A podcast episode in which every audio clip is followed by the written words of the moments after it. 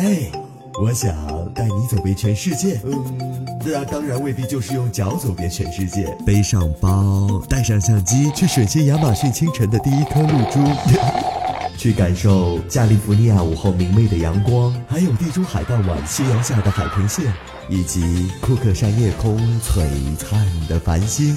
再配上一部有你名字的电影，直到看见破晓的朝阳和希望。Bino Radio 与你分享全世界。Bino Radio, share the world with you.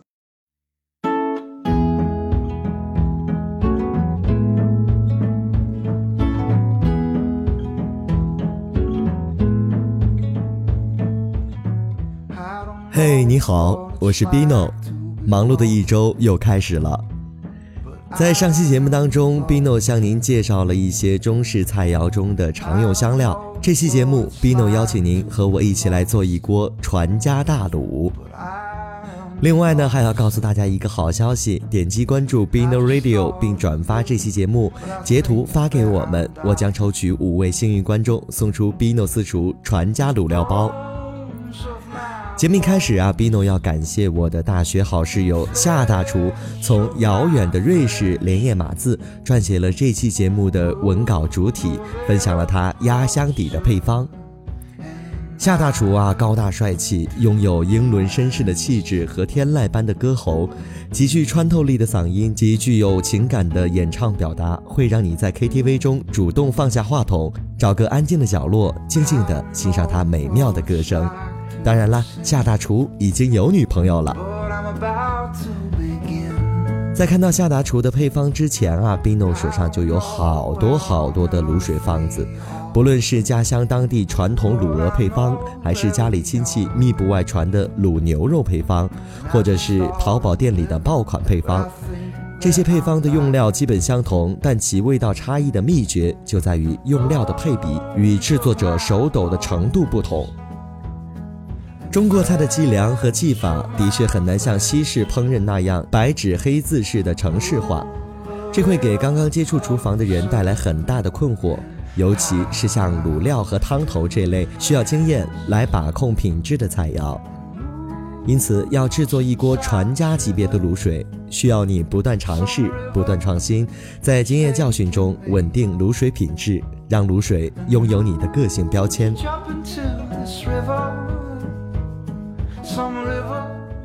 要让卤水有个性，拥有一张还不错的卤水配方是必不可少的。细心的夏大厨为大家准备了一个基础配方，虽然香味不及老卤，但各种味型的匹配程度非常和谐，适合家庭制作日常卤菜，效果喜人。在基础卤方的基础上，夏大厨还为大家准备了一个基础配方 Plus。你可以将其中的香料逐步增加，不断尝试，创造出属于自己的传家大卤。接下来，Bino 来画一个重点。这期节目当中所有的配方用量都是以家用锅为标准，需要加入约四升的清水或高汤。如果土豪有超级大锅，需要自行拿起小尺尺来测量一下锅的体积，按照比例适当的增加香料。当然了，体积的公式是派压平方乘以高度。那接下来我们来看一看夏大厨的基础卤方当中，我们需要准备一些什么？老姜四十克，葱白六十克，碎冰糖一百克，冰糖二十克，生抽一百二十克，八角十克。桂皮八克，小茴香八克，花椒八克，草果五克，香叶三克，牛腱肉等食材七百五十克。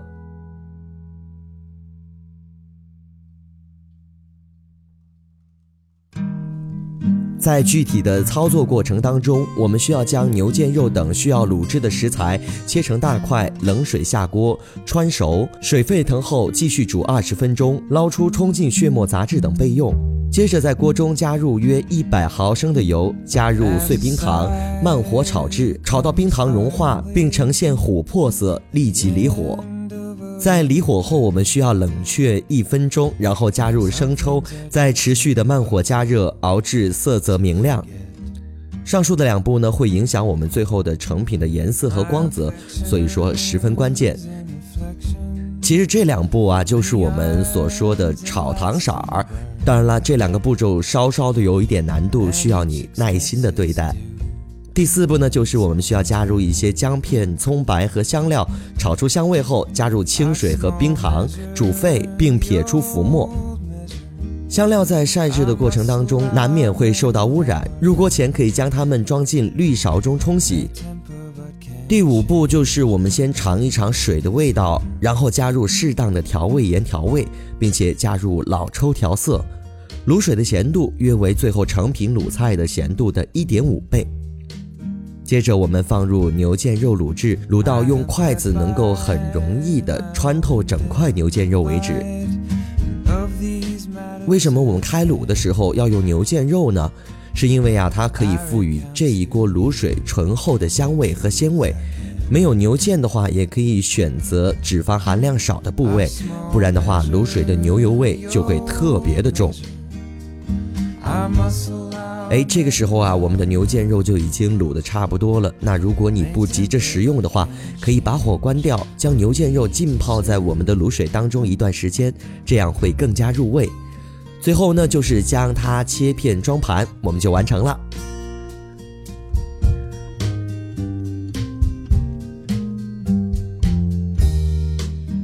如果说上述的配方让你觉得很勉强啊，味道不足，那 Bino 就建议您将加入卤料当中的清水换成高汤。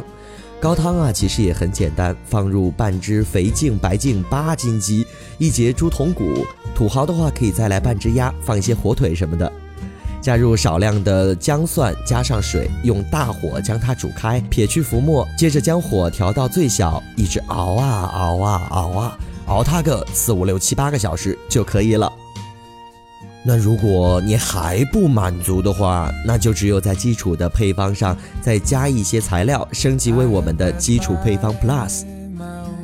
在基础配方 Plus 当中，你需要准备山奈四克，丁香几粒，陈皮八克。白蔻四克，甘草三克，罗汉果三克，干辣椒五克，藏红花两根，香菜一颗，泰椒一个，金蒜两颗。如果说你喜欢卤出来的东西带点辣味的话，Bino 就建议您加入配方当中的泰椒。泰椒经过熬煮后，辣味释放得很彻底。增加的干辣椒，一方面可以提升香气，同时对卤水的色泽也有帮助。甘草和罗汉果的加入可以柔和各种强烈香气混合的卤料，卤出的卤物啊也带有一丝丝的回甘。那金蒜呢，就是我们油炸至金黄色的大蒜了。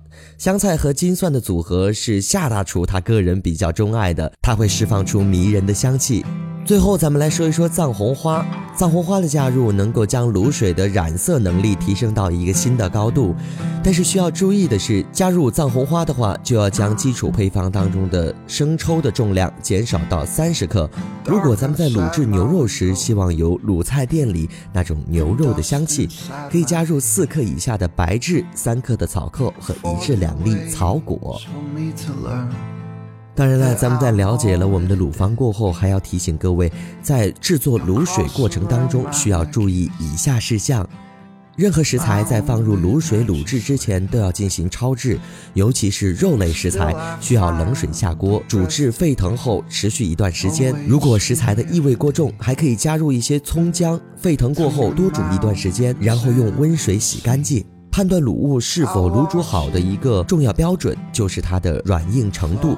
如果朋友们习惯卤菜放凉过后再食用的话，一定要注意，卤物放凉过后会比刚出锅时硬很多，尤其是胶质含量较多的食材，如鹅掌、猪手等，冷热软硬的区别十分明显。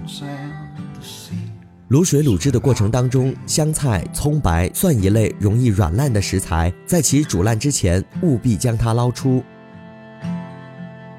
保存卤水也是一个重要的学问。过滤掉所有的固体，倒回锅中煮沸三分钟，然后倒进干净的容器中，放凉后密封冷冻保存。下一次要用的时候再解冻就可以了。再次使用卤水的时候，可以最小量的加入香料，以免卤水的香气散失。同时要注意咸度的调整。如果发现卤水带有苦味，那就说明你的水放的不够，或者是卤料放的太多，需要加入高汤或清水，控制卤料用量。啊，比诺终于讲完了。这期节目真的是史上最长，干货多多。来来来，借你一张纸，把口水擦一擦吧。如果有喜欢的朋友，赶紧行动起来，您的后代正在嗷嗷待哺呢。如果你喜欢 Bino Radio，记得把它分享给你的朋友。哎，记得这期节目咱们还会送出传家卤料包哦，赶紧转发这期节目吧。下期见。